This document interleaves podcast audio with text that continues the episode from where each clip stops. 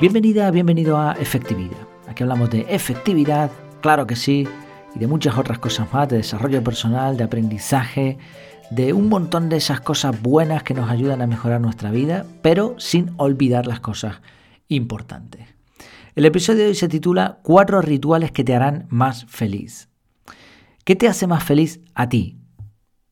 Piénsalo por un momento seguro que se te viene algo a, la cabeza, pero bueno, no te preocupes demasiado por responder. La cuestión es que hay cosas que nos hacen más felices.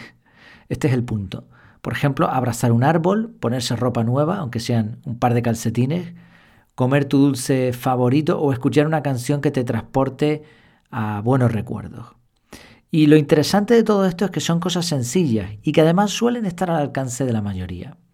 Hay bastantes de estos detalles pero también algunos se pueden convertir en rituales o costumbres. En un artículo de Barking Up the Ground Tree se analiza el libro The Upward Spiral. Y la verdad es que me encantaron los cuatro consejos que menciona el artículo. No nos va a dar la felicidad absoluta, pero desde luego puede ayudar bastante. Antes de entrar en materia, quería mencionarte que, bueno, pedirte que te suscribas a la newsletter, al boletín semanal de efectividad. Está teniendo un éxito bastante bueno, bastante alto. La tasa de apertura está entre el 40 y el 50%. Si entiendes de marketing y de, este tipo de cosas, mm, pues entenderás también que es un dato altísimo. Suele estar en el 25% en el mejor de los casos y muchas veces no supera el 10%. Pero creo que las personas que están recibiendo este correo pues les gusta. El formato es bastante chulo, por lo menos a mí me gusta. Tiene primero una historia con, moraleja, después explico alguna novedad de la academia que puede interesar, también después meto un resumen de los últimos aprendizajes en Internet. Eh, también después comento, bueno, esto lo hago en el podcast privado, pero aquí lo que doy son como pequeñas ideas de lo último que he leído o de algunas anécdotas que me han sucedido también en la semana. Eh, te presento algún gadget algún, algún juguetito, algo que haya encontrado por ahí que esté chulo. Y finalizo con una frase, una frase de esta famosa, épica, que tenga sentido para el momento y además la intento explicar. Y bueno, y alguna recomendación sobre aplicaciones, algo que también me haya parecido interesante.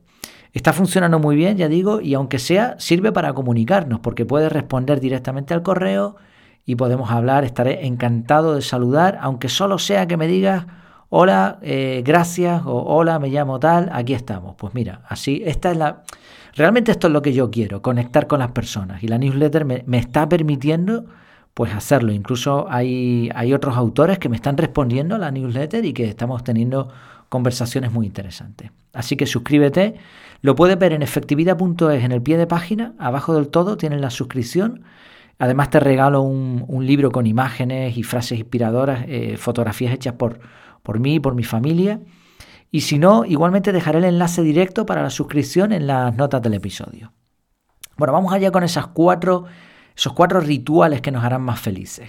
El primero tiene que ver con la preocupación. A corto plazo, cuando tenemos problemas, mm, preocuparnos nos da la sensación de que al menos estamos haciendo algo, aunque sea solamente darle vueltas a lo mismo. Esto evidentemente es una trampa y la solución está en el agradecimiento. Este sentimiento potencia la serotonina y la dopamina. Y precisamente lo pudimos comprobar eh, los que están dentro de la academia en el reto de noviembre. El reto de noviembre era el agradecimiento. Como sabes, estoy publicando episodios del podcast en abierto, como es este, y luego episodios eh, privados solo para la academia, como es, por ejemplo, el resumen del reto. Ahí comento pues todo lo que se ha ido poniendo en el grupo de Telegram, el grupo privado. Eh, vamos comentando cómo nos ha ido, qué sistemas hemos usado y lo interesante de este reto fue que no tanto lo que agradecimos, sino eh, las sensaciones que teníamos. Y por eso me gustó también este ritual que menciona el artículo que estoy un poco reseñando hoy, porque lo interesante no es tanto qué agradeces, sino el proceso de buscar algo que agradecer. Eso, el estar interesado en buscar cosas que agradecer, es lo que nos da realmente la felicidad. ¿Cómo lograrlo? Bueno, pues no voy a resumir el reto aquí en, dos minutos, pero sí te cuento que la mayoría de nosotros eh, hicimos un diario de agradecimiento. Cada día, bueno, hubo varias estrategias, pero intentábamos escribir cada día cosas por las que estábamos agradecidos. También se menciona en el artículo de dar gracias a otras personas, porque esto al mismo tiempo mejora nuestras relaciones interpersonales y obviamente nos hace más felices. Así, esta es una idea clave, agradecer. La segunda es etiquetar los sentimientos negativos. Tiene mucho que ver con el llamado mindfulness. Es observar cómo nos sentimos y ponerle nombre. Estoy nervioso, estoy ansioso, mm, tengo hambre, o quizá ni siquiera es hambre, quizá es sed. Esto es algo que no venía en el artículo, pero me acordé porque muchas veces cuando intentamos etiquetar un sentimiento nos sentimos raros y decimos, ¿qué, qué me está pasando? Nos paramos ¿no? a analizar, a autoanalizarnos y descubrimos que a lo mejor lo que tenemos sencillamente es un poquito de hambre o incluso solamente un poco de sed. Y bebemos agua y se nos quita esa sensación. Etiquetar sentimientos, mencionaba el artículo, es una técnica de los negociadores del FBI. Así que, desde luego, es, importante ¿no? aprender a hacerlo. Si etiquetamos mal, o sea, si decimos me siento nervioso, nerviosa, y realmente no es eso, sino a lo mejor lo que estamos sintiendo es otra cosa distinta, estamos enfadados o lo que sea, el cerebro nos va a ayudar, nos dice que no, que eso no es así. Y esta este proceso lo que logra es que nos separemos del sentimiento. Y ojo aquí, la idea no es tratar de combatirlo, sino observarlo. No se trata de combatirlo porque cuando intentamos ir en contra de un sentimiento, de un pensamiento, lo único que hacemos es reiterarlo. Es como arar en el mismo surco, aunque sea en direcciones contrarias. Da lo mismo, el surco se va haciendo cada vez más profundo. Y eso es lo que pasa con los patrones neuronales, con los sentimientos, los pensamientos que cuantas más vueltas le des, pues peores. O hasta con los, sueños, las pesadillas, cuanto más lo pienses, más lo vas a tener. Porque estamos reforzando. Entonces es contemplar, observar y etiquetar para entender. Sí, esta sería la segunda idea, etiquetar los sentimientos negativos. La tercera tiene que ver con tomar decisiones. No tiene por qué ser la mejor decisión, pero cuando estamos mal es importante hacer algo. Y como no podemos solucionar el problema en el momento, decidir algo nos permite tener esa sensación de que estamos haciendo algo, ¿no? Ok, me siento así, pero sé lo que tengo que hacer. Es como que tenemos el control de nuevo. Y hay un estudio muy interesante aquí que se cita de dos ratas. Eh, a la primera eh, se, le, bueno, se le obligaba a tirar de una palanca para recibir una pequeña inyección de cocaína. La segunda rata no tenía que hacer nada, pero recibía la misma inyección. Y aquí lo interesante es que, eh, ¿cuál crees que liberó más dopamina? Dopamina, ya sabemos, ¿no? Esta, esta hormona, digamos, esta sustancia que tenemos, ¿no?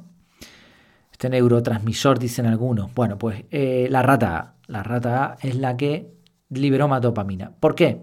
Porque ella pensaba en su cerebrito que decidía. Y eso era lo que le causaba placer, no tanto la inyección de cocaína. Esto lo vimos en la reseña del libro Hábitos Atómicos, que bueno, si estás dentro de la academia la habrás escuchado, estoy haciendo reseñas de todos los libros que decidimos leer en el, grupo privado. Eh, bueno, yo pregunto, oye, ¿con qué libro me pongo? Este fue el, el último, el penúltimo, porque ya estoy con otro. Hice una reseña súper completa de este libro, prácticamente un resumen. Y aquí una de las cosas que se decía es que la idea no es solo decidir sino bloquear tiempo para aumentar las probabilidades de éxito. No es lo mismo pensar, voy a hacer esto, ya tenemos la decisión tomada, ya nos sentimos mejor, tenemos el control. No, es lo mismo hacer eso que especificar cuándo y cómo y ahora bloquear en el calendario. Esto, pues, obviamente le dice a nuestro cerebro que estamos seguros, que, que hay muchas probabilidades de que esto se realice y por lo tanto salimos de ese bucle negativo. Tenía un paréntesis por aquí anotado, eso de las pobres ratas, ¿no? Inyección de cocaína, que se le obliga a tirar de una palanca. Bueno, eh, evidentemente para muchos este tipo de experimentos son apropiados porque permiten encontrar la cura para el cáncer, para otros eh, hay otras cosas que quizá, bueno, pues son animalitos, ¿no? Son vidas. Eh, era un paréntesis, pobrecitas ratas, la verdad. El tercer punto así es tomar decisiones. Y el cuarto es tocar personas. Tenía una nota, de hecho, mm, yo voy guardando, voy capturando ideas que después saco en episodios del podcast o lo meto en la newsletter o lo meto en uno de los cursos o lo comparto en el grupo, depende, ¿no? Y, esta nota la tenía reservada para, un episodio, pero mira, casualmente encajó aquí. Eh, al tocar a otra persona se libera oxitocina. De hecho, está demostrado que un abrazo de 8 segundos libera un montón de esta sustancia y automáticamente nos sentimos mucho mejor. Así de simple. Se cita un estudio en donde se menciona que los niveles de felicidad se dispararon después de recibir 5 abrazos al día durante 4 semanas. Si se trata de dar la mano, una caricia, un masaje, en el entorno apropiado, obviamente. Eh, menos mandar mensajes y más tocar, contacto, en todos los, en, todos los sentidos, en los sentidos que pueda tener lo del tacto.